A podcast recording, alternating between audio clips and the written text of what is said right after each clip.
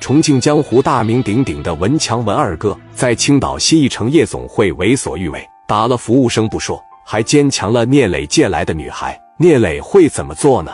服务生把电话打给富贵说：“快点，出事了，在磊哥的这个包房，女孩被奸强了。”富贵放下电话，赶紧过来了。一进包房，文强仰坐在沙发上，把酒给我倒上。包间服务的小弟脸被打肿了，捂着脸。那个中间的混血儿衣衫不整，也在哭，对富贵说：“贵哥，你要替我做主。”富贵说：“哪能这么干呢？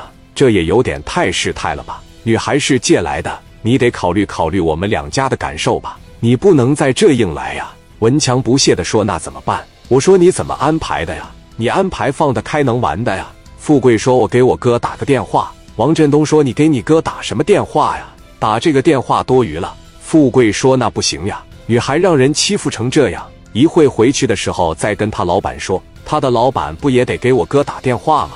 我给我哥打个电话。文强指着王振东说：“明白了吗？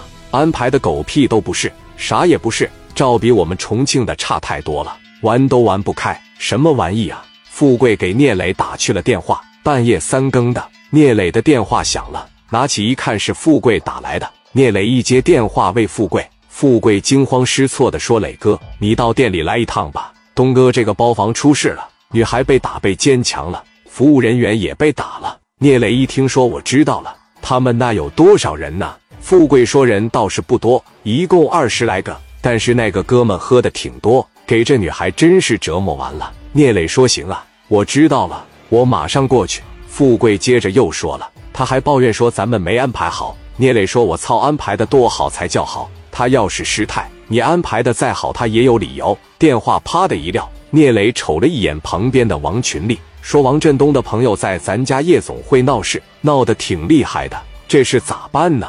王群力说：“那能咋办呢？先去看看吧。”聂磊这边领着三十来号人，直接奔着新一城夜总会去了。二十分钟左右，把车往门口一停，三十来个兄弟径直往屋里边去了。聂磊一进来。好多人不知道里面发生了什么事，还跟聂磊打招呼呢。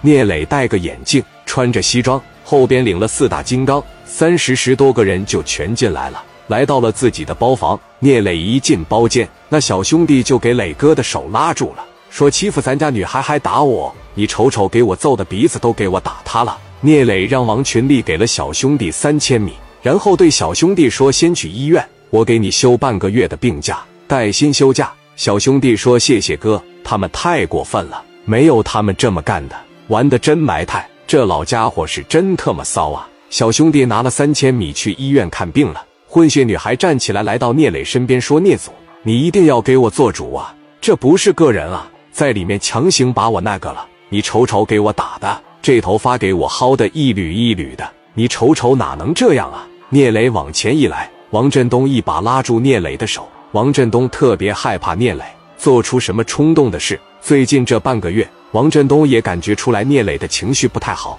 不太对王振东说：“磊弟，他是我的同学，重庆市公司二把手，可别瞎搞。”聂磊说：“重庆市公司二把手就干这个呀，管不住身体呀。”王振东说：“不是，我能给你说明白不？”聂磊说：“你先别说话，我先问问他。”聂磊一步一步的来到了文二哥的跟前，王振东在旁边陪着。王振东说：“完二哥，我给你介绍一下，这是这个夜总会的老板聂磊，也是我的好哥们。”文强叼着烟看了聂磊一眼：“聂老板呢？夜总会装修还行，不过你找的女孩真不行啊，不如我们那边专业呀。下次注意一点，等我下回再来的时候，给我安排浪一点的，比较好上道的。”聂磊说：“站起来，站起来。”聂磊眼睛瞪着文强，重复了一遍：“我说我让你站起来。”文强说：“怎么的，王振东？他这是什么眼神啊？这怎么一副要打我的表情呢？带这么些人来，你要是过来敬我酒，来了咱俩能好好喝一杯，怎么得整来二十多个人上这来吓唬我？你他妈试试！”